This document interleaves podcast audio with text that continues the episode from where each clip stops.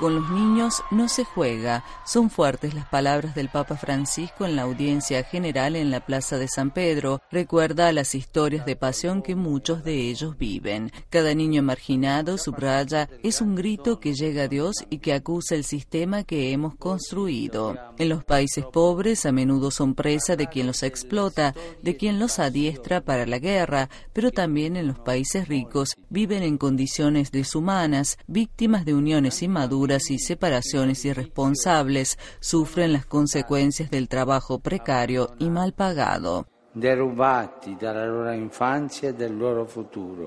Son infancias violadas en el cuerpo y en el alma. Ninguna de sus lágrimas debe ser perdida, dice el Papa, como tampoco se debe perder nuestra responsabilidad.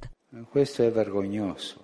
El pensamiento de Francisco se dirige también a los padres que tienen hijos con dificultades. No hay que dejarlos solos en su fatiga, sino acompañarlos en momentos de alegría compartida. La Iglesia tiene la tarea de poner su maternidad al servicio de los más pequeños para que nadie piense que es un error, que no vale nada, que es abandonado ante las heridas de la vida y ante la prepotencia de los hombres. No descarguemos sobre los niños nuestras culpas, por favor. Los niños no son jamás un error. Su hambre no es un error, como no lo es su pobreza, su fragilidad, su abandono. A lo sumo, estos son motivos para amarlos más, con mayor generosidad. ¿A qué sirven solemnes declaraciones de los derechos del hombre y de los derechos del niño si luego punimos a los niños por los errores de los adultos?